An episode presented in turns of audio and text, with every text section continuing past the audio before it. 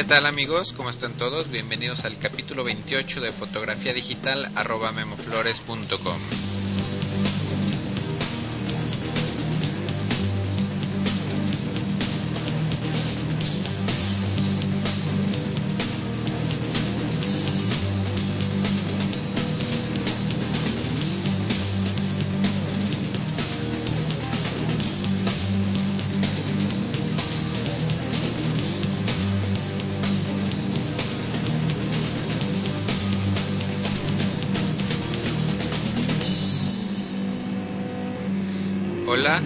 están todos? Bienvenidos al capítulo 28 de este taller en línea sobre fotografía digital.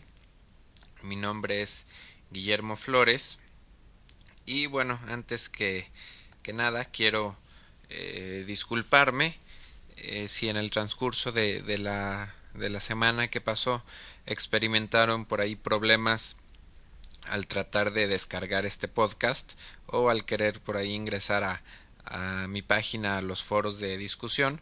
Bueno, esto se debió a que por ahí hice un, un experimento, un proyecto que, que estoy llevando y tuve una gran afluencia de, de tráfico en mi sitio.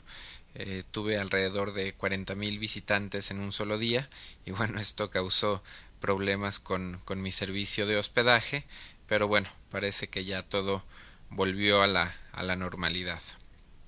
Entonces, este, pues este es el capítulo 28. El tema del día de hoy es timelapse. Eh, ahorita, bueno, les, les voy a ir explicando qué, qué significa un timelapse o qué es un timelapse para las personas que, que desconozcan. Este tema, este capítulo del día de hoy, pues la verdad es que no considero que sea un tema eh, 100% de fotografía digital sino lo veo como una manera creativa de utilizar una cámara. El, un timelapse ustedes seguramente lo han visto en video en la televisión eh, que es un es un proceso digamos se utiliza mucho en las películas por ahí que cuando sale un amanecer o cuando se graba por ahí un atardecer que en un proceso de pues que les puedo decir 5 segundos, 10 segundos, vemos de manera rápida cómo, cómo transcurre, no sé, un periodo de 2, 3 o 4 horas, ¿no? Esto, como les digo, pues normalmente se hace con video, pero bueno, eh, lo, que, lo que quiero compartir aquí en este capítulo eh, fue un experimento que, que yo hice hace algunos, no sé, como unos seis meses aproximadamente, durante un viaje que hice a Puerto Peñasco, un viaje de trabajo. Eh, en este lugar hay un estero, está en, en, la playa, en el Golfo de Cortés, en México, Sonora, México. Y en este lugar hay un estero en el que ocurre un, un fenómeno natural muy interesante que consiste en que cuando hay luna llena, la marea sube y baja de forma dramática en el transcurso de, de poco más de, de cuatro horas en las cuales el estero se llena en su, totalidad y se vacía completamente dos veces por día. Lo mismo ocurre con, con la playa. Eh, la playa se, se, pues no sé, cuando hay marea alta está digamos a 50 metros de, de los hoteles y cuando la marea baja la playa la playa se aleja no sé aproximadamente unos 400 metros 500 metros. Entonces es un es un fenómeno bastante interesante. Eh, obviamente pues una fotografía no nos permite apreciar este este fenómeno pues con una sola imagen por lo que decidí hacer este experimento en el que monté la cámara en un tripié conectada a mi laptop y utilizando un software estuve disparando la cámara constantemente una vez por minuto durante las cuatro horas eh, durante entre cuatro horas y cuatro horas y media más o menos que dura este fenómeno. Entonces bueno de esta manera hice un time lapse con una cámara de fotografía. Eh, esto, le repito, fue un experimento y considero que tiene eh, varios defectos. Les, les, voy a presentar el timelapse que hice eh, para que ustedes lo vean. Considero que tiene varios defectos. Ahorita los vamos a analizar. Les voy a decir en qué partes creo que, que estuvieron las fallas. Pero bueno, como era la primera vez que lo realizaba, pues no tenía forma de saber con qué problemas me iba a enfrentar. Claro que los traté de, de prevenir eh, desde cuando estaba más o menos preparando, ideando la forma en que lo iba a llevar a cabo. Bueno, traté por ahí de, de, de tener todas las, las variables que, que pudieran ocurrir resueltas, pero bueno, ahorita las, las iremos viendo paso por paso. Entonces, el ejemplo lo pueden ver en, en la página del, del podcast, que es www.memoflores.com, diagonal podcast. Por ahí en la entrada del capítulo de hoy, del capítulo 28, eh, obviamente, bueno, está el, el audio ahí. y también voy a poner un link a esta película de ejemplo. Es una película QuickTime. Es tiene extensión MOV, entonces espero que, que todo mundo pueda ver sin problema este, este ejemplo. Y si por ahí no, no, no tienen el QuickTime instalado o les cuesta trabajo ver la película, bueno, pueden descargar el QuickTime de la página de Apple, es, es gratuito este software, se meten a apple.com eh, diagonal QuickTime y bueno, ahí pueden instalar la versión más reciente de este software. Entonces, eh, bueno, la metodología que utilicé para hacer este experimento pues fue la siguiente. Primero que nada, eh, pues bueno, tenía que montar la cámara en un tripié muy sólido.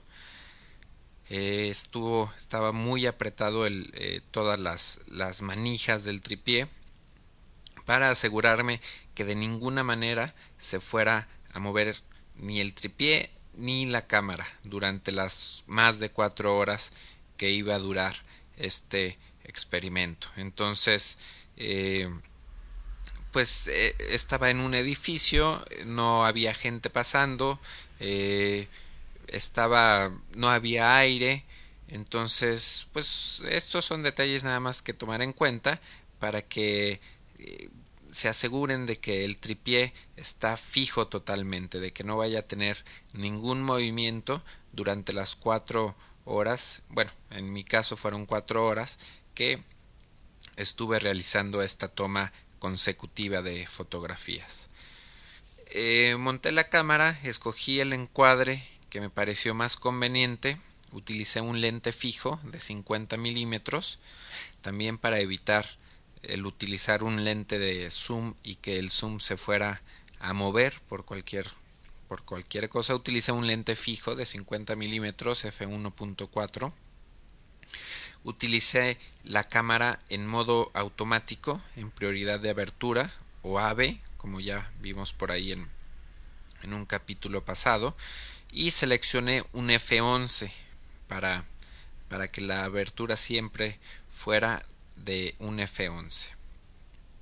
El enfoque lo hice una sola vez en modo automático y cuando estaba seguro de que, de que tenía mi foto perfectamente bien enfocada, lo pasé a modo manual eh, para que todas las fotos tuvieran exactamente el mismo enfoque. Esto es importante eh, que dejemos el, el lente en, en modo de enfoque manual para que conforme la cámara vaya disparando automáticamente, que el enfoque, que no nos enfoque una vez, no sé, a, a 30 metros o a 20 metros y una vez a infinito, en fin, que no esté variando porque las imágenes que nos van a resultar no van a ser exactamente iguales y esto nos puede causar un poco de problemas en el post proceso.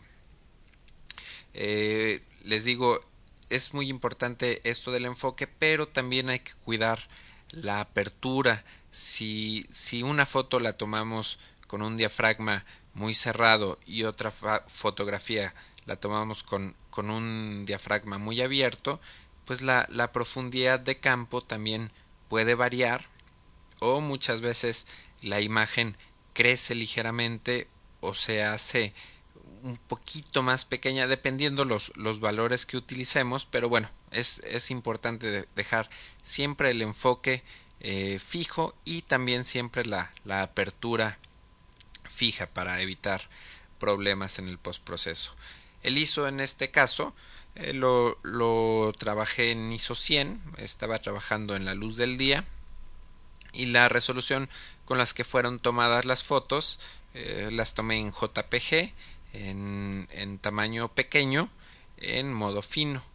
Este ejercicio lo realicé con una cámara EOS 10D por lo que los archivos eh, me resultaron de, de 1024 por 1536 píxeles que esto es suficiente para hacer un video tradicional. El video tradicional mide creo que 640 por 480 píxeles entonces pues esta baja resolución es suficiente para hacer una película de video tradicional. Eh, el software que, que utilicé como les dije la cámara estaba montada en un tripié conectada a mi laptop. Entonces tuve que utilizar un software para, para controlar la cámara. Eh, las cámaras Canon vienen con un software incluido que se llama Digital Photo Professional. Ahí disculpen el, el inglés. se llama Digital Photo Professional. Y dentro de este software viene una especie de, de plugin ubicado en el, en el menú de herramientas o en, o en pues sí en el menú de tools viene no sé si ven en, en español, yo, yo, lo tengo en inglés. Eh, aquí en este menú de herramientas viene la opción de eh, lanzar este plugin que se llama EOS Capture. Eh, las cámaras Canon vienen también con, su cable USB. Entonces antes de, lanzar este software, pues bueno, hay que conectar su cámara a la computadora por medio de este cable y una vez que esté conectada la cámara eh, deberán de abrir el software y seleccionar la opción para, para lanzar este plugin que se llama EOS Capture. Entonces eh, se supone bueno que todas las cámaras Canon son reconocidas eh, por este por este plugin por este software pero creo que yo cuando hice el, experimento la 10D, no sé, le tuve que actualizar por ahí. Eh, tuve que hacer una actualización de software y esto lo pueden hacer de forma gratuita en la página de, soporte de Canon. Entonces, pues hay que verificar si, si ya tienen actualizado ustedes este software o si, si lo tienen que, si tienen que visitar la cámara de Canon para estar al corriente. Una vez abierto el, el EOS Capture, hay que seleccionar una carpeta en donde en donde queramos guardar nuestras fotografías. Eh, si no bueno lo más seguro es que por ahí no las pueda grabar en el escritorio o, en un, no sé en algún lugar escondido de nuestra computadora. Entonces hay que seleccionar una carpeta en donde nos vaya almacenando toda esta secuencia de fotografías que vamos a estar tomando. Y bueno también al estar conectados a una computadora no es necesario tener una, una tarjeta compact flash, una tarjeta de memoria en la cámara, pero sí es importante tener configurada la cámara para que nos permita tomar fotografías sin tarjeta de memoria. El siguiente paso, bueno, es ir nuevamente al, al menú de, de Leos Capture y eh, también hay una en, el menú de herramientas eh, existe la opción que se llama Timer Shooting, que aquí es donde vamos a, a configurar eh, cómo queremos que cada cuánto queremos que se tomen nuestras fotografías. Eh, bueno, también quiero aprovechar es, es este pues yo como, como ustedes saben yo utilizo cámaras Canon tengo este software que se llama EOS Capture, tengo eh, pues en fin, todo, todo el software que viene incluido con, con la cámara Canon. Supongo que Nikon debe de tener esta opción, pero desconozco el software que se pueda que se puede manejar con Nikon, entonces por ahí les voy a pedir a los escuchas de este podcast que son usuarios de Nikon que por ahí nos compartan en los foros de discusión si es posible hacer esto con las cámaras Nikon, cómo se llama el software y este bueno de Nikon y de otras marcas no entonces por ahí lo pueden poner por favor en, en los foros de, de, discusión. Entonces bueno estábamos con la con la ventana del timer shooting. Eh, en esta, en esta ventana es donde vamos a, poner nuestros ajustes y donde vamos a, a configurar eh, vamos a ordenarle a la computadora que esté disparando la cámara en forma continua en lapsos de tiempo predeterminados. Primero que nada tenemos que verificar que el delay time o el tiempo de retraso para cada disparo esté en, en 0 minutos y 0 segundos. Esto no, no lo necesitamos para, para el timelapse. Eh, tendremos que checar después eh, que, que la palomita para el interval timer shooting o eh, disparos en intervalos de tiempo bueno checar por ahí que la que la palomita esté activada y seleccionar los valores del intervalo que, que, que queremos utilizar que van desde 5 segundos hasta 99 minutos con 59 segundos. Esto es, le podemos decir a la cámara que tome una foto cada 5 segundos o cada 10 eh, segundos, cada 15 segundos, cada 20, eh, en fin, hasta cada minuto, cada 2 minutos, cada 10 minutos. Eh, tenemos la, el rango de 5 segundos hasta 99 minutos con 59 segundos y en el caso del ejemplo este yo lo hice con lapsos de un minuto eh, por último en, en, esta ventanita de, del timer shooting eh, hay, hay un la tenemos que poner el número de disparos que queremos que haga la cámara. Por ejemplo le podemos decir que, que dispare cada 5 segundos eh, y que haga no sé 5, 10 o 20 fotos no en el caso eh, del ejemplo los valores que, que yo escogí fue un, un valor de intervalo de disparos o shooting interval de un minuto eh, seleccioné 300 disparos o 300 shots, ya que sabía que aproximadamente, digo, si estaba haciendo una foto por minuto y iba a estar alrededor de 4 horas y media, bueno, sabía que iba a necesitar alrededor de 270 disparos, pero preferí poner 300 para no quedarme corto. Eh, es importante, muy muy importante también mencionarles que la pila debe estar cargada al 100% para poderla utilizar con el EOS Capture. Si la pila no tiene suficiente energía, no nos va a permitir utilizar el, EOS Capture. Nos va a salir un mensaje de, error que, que, la pila necesita estar más cargada. Eh, si tienen, pueden utilizar también un adaptador para conectar su cámara a la corriente eléctrica.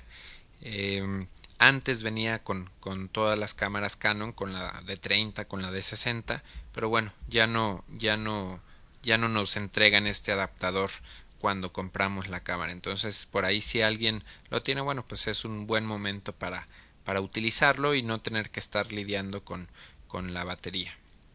Eh, yo te, utilicé la 10D, sí tengo el, adaptador para esta cámara, pero bueno, estaba en Puerto Peñasco y no lo tenía conmigo. Entonces, eh, tuve que estar muy pendiente de, la carga de las baterías. Cuando veía que la potencia de la batería ya estaba como a la mitad, eh, interrumpía el proceso, cancelaba el, proceso de, de, del intervalo y eh, cambiaba rápidamente la batería. Entonces, lógicamente, al apagar la cámara y cambiar la, la, pila, bueno, pues el timer shooting se interrumpe. Entonces lo tenía que configurar rápidamente para volver a programarlo a una foto por minuto.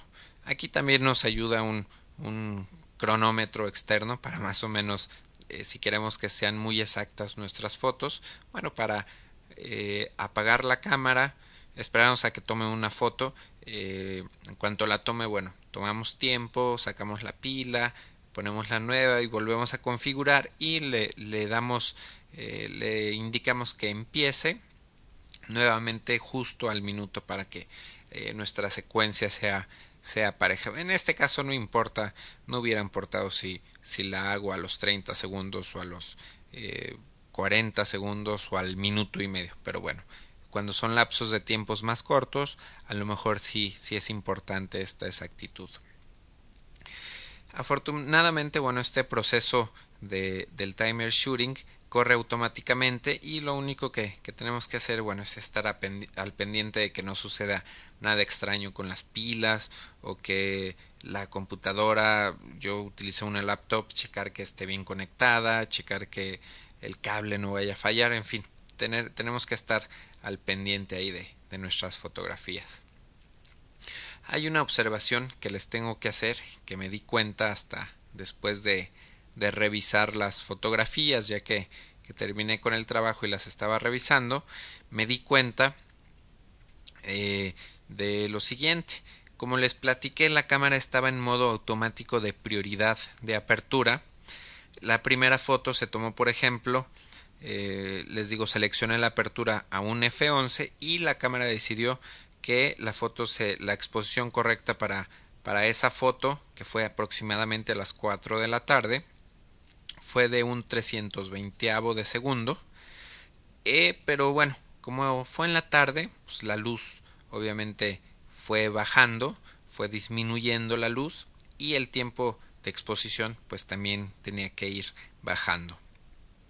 Lo que me encontré cuando estaba revisando las fotografías fue que cuando la cámara decidió que necesitaba hacer el cambio de un 320 de segundo a un 200, 250 de segundo, eh, sí bajó la velocidad, pero no en forma definitiva, sino que, por ejemplo, la cámara tomó, no sé, alrededor de 8 fotos con, con un 320, después tomó dos fotografías con 250, o sea, la cámara pensó que, que ya la luz iba bajando, pero después la cámara volvió a subir a 320 y bueno, ya después volvió a 250 y ya se estabilizó durante unas 20, 25 fotografías, no estoy seguro cuántas, pero ya se estabilizó en 250. Y volvió a pasar lo mismo cuando de 250 eh, tuvo que pasar a un 200 de segundo. Entonces lo mismo, me tomó 20 fotos con 250, luego me tomó una con 200, después una con 250, después dos con 200, después una con 250 y después ya volvió a un 200 de segundo de forma estable durante otras 20 o 30 fotografías. Entonces, bueno, esto se debe a que el exposímetro pues puede brincar cuando la luz, el valor de luz se encuentra en un punto medio eh, entre los valores que maneja la cámara, en, entre un 320 y un 250 o entre un 250 y un 200 y así sucesivamente. Cuando, cuando los valores de luz están justamente en medio, pues la cámara no sabe si, si irse hacia arriba o irse hacia abajo o como me di cuenta en este caso, que algunas fotos las tomaba eh, con valores altos y algunas fotos con valores bajos. Entonces, pues sí me brincó un poquito aquí y no sé si lo vayan a, notar ustedes en las fotografías, que de repente se ve una foto ligeramente más eh, sobreexpuesta o subexpuesta. Entonces causa ahí pequeños brinquitos. Entonces, eh, bueno, pues por esta razón considero que es mejor realizar este proceso en modo manual. Pero bueno, al trabajar en modo manual tenemos que estar eh, ahora sí muy pendientes del exposímetro, verificar que, que siempre eh, nuestro indicador esté al centro o estar checando nuestras fotografías en la computadora conforme se van tomando ah, no sé, ayudados tal vez de, de un histograma, por ejemplo. Y cuando, cuando veamos que, que necesitamos corregir la velocidad manualmente, bueno, hay que, aquí tendremos que parar el proceso. Eh, vamos a estar analizando nuestras fotografías cuando consideremos que hay que bajar la, la velocidad. Entonces, eh, hay que parar la secuencia de, del timer shooting y vamos a corregir la velocidad desde nuestra computadora para evitar tocar y mover la cámara. Este esto estos valores los podemos ustedes no sé si ya hayan utilizado el EOS Capture o algún o algún software para control, para controlar su cámara desde un desde una computadora. Entonces eh, es conveniente que, que, muevan los valores de, de la velocidad desde la computadora viene de una forma muy, muy fácil y, muy rápida de entender. Entonces corregimos los valores y de esta manera pues evitamos que haya movimiento que nuestros mismos dedos puedan ahí mover un poquito el encuadre y evitar tener brinquitos otra vez entre una foto y otra. Y bueno, una vez que corrijamos esto en modo manual, pues hay que reiniciar el, el timer shooting y bueno, seguir al pendiente para cada vez que necesitemos corregir exposición. Quizá eh, si hacen una toma nocturna, eh, pues a lo mejor, por ejemplo, si hacen un time lapse de un atardecer, eh, pues a lo mejor puede ser interesante que se vaya viendo oscuro, o sea, que dejen una velocidad fija y que se vaya oscureciendo la fotografía. Pero en fin, eso ya, ya este, pues ustedes verán de qué manera lo, lo utiliza, ¿no? Eh, pues por parte de, de, la toma de fotografías, eso fue todo. Eh, son las, las, cosas que hay que tomar en cuenta. Ahora vamos a, entrar a la segunda parte, que bueno, es, es igual de, de, importante, es el proceso de postproducción. Y bueno, aquí es donde vamos a armar, a poner nuestras fotos eh, una después de otra y vamos a hacer una un, una presentación de esas fotos y donde le vamos a indicar que cada foto se presente por, eh, por medio segundo o por menos para que de esta manera se vea como, como, una, como una película o, como una secuencia de, de, fotografías. Entonces, el proceso de postproducción yo lo hice con una aplicación para Mac eh, que se llama iMovie. Es una aplicación también gratis que vienen en, en las computadoras Apple. Entonces, eh, bueno, primero importé todas mis fotografías al iPhoto, también es otra aplicación eh, gratis de, de Mac. Eh, la, las tuve que importar primero al iPhoto para que el iMovie tuviera un, un acceso más rápido a, a, estas imágenes. Entonces, cuando abrimos el iMovie, nos pregunta qué formato de, de video queremos utilizar. Podemos hacer este timelapse, lo podemos armar en formatos incluso hasta de alta definición, dependiendo qué, qué versión de iMovie tengan. Podemos hacer una, una película eh, de alta definición en 1080i o 720p, que son los formatos de, de la televisión de alta definición. O en el caso de, del ejemplo que puse, bueno, lo hice mucho más pequeño, es un formato MPEG4, que es un formato estándar de video para computadoras. El ejemplo que puse se realizó eh, con 256 fotografías que se presentan 30 imágenes por segundo. Es decir, eh, el ejemplo, pues las 256 imágenes se las, las van a ver ustedes en el ejemplo en un poco más de, de 8 segundos. En el iMovie o, o, en el software de edición que, que de edición de video que, que utilicen hay no sé el Final Cut también pueden hacer esto pero bueno el Final Cut ya es más profesional eh, en fin necesitan por ahí un, un software de, de edición de video para hacer esta presentación. Entonces ahí pueden seleccionar valores más bajos para, para la presentación de las fotos. Como les digo yo, yo utilicé 30 eh, imágenes por segundo, pero bueno, ahí pueden seleccionar ustedes valores más bajos para que, por ejemplo, se presenten 15 fotos por segundo o no sé, menos 10 fotos por segundo, 8 fotos por segundo y esto depende de la duración que quieran que tenga su timelapse o como quieren que, que se vea eh, si quieren que se vea muy rápido o que si, quieren que las transiciones sean un poco más lentas.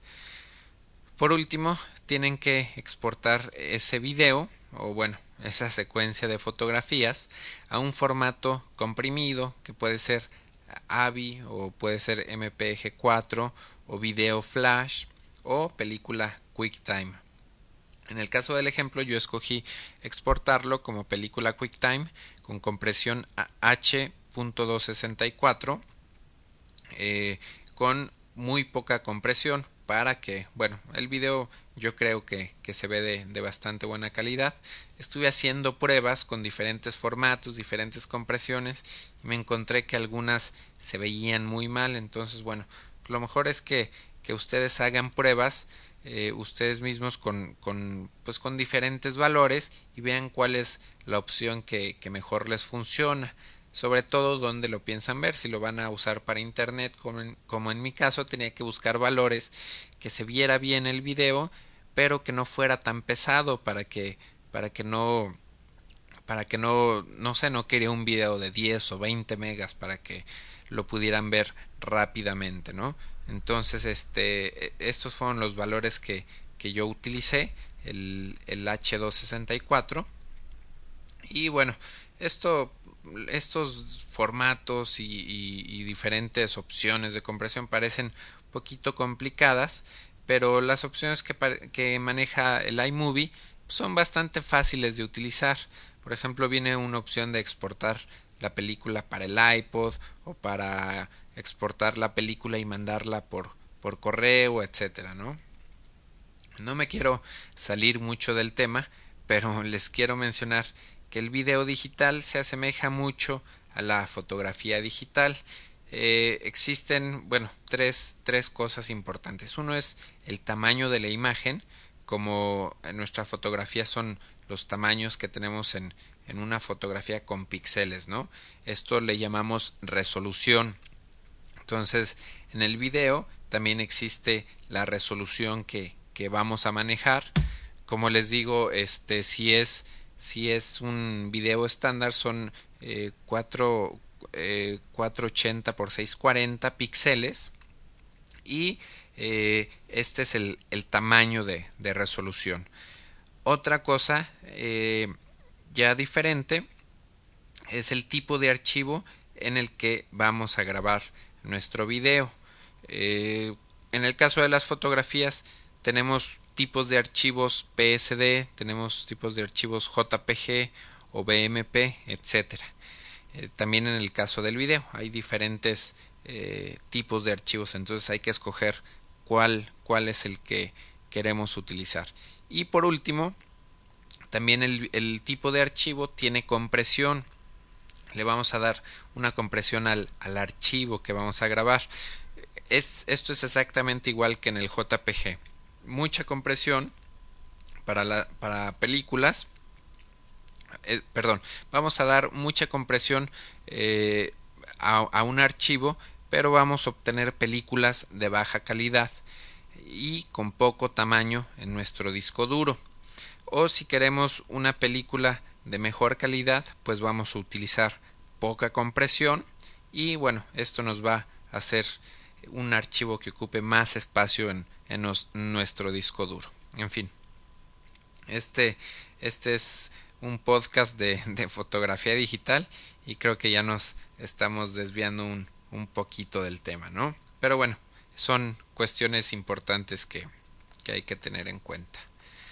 Eh, pues como les dije al, al principio de este capítulo, eh, considero que no es 100% de fotografía digital, considero que es una mezcla eh, de foto y video, el timelapse es un experimento ahí eh, que no se lleva una combinación de, de fotografía digital con, con video, sobre todo en la cuestión de postproducción.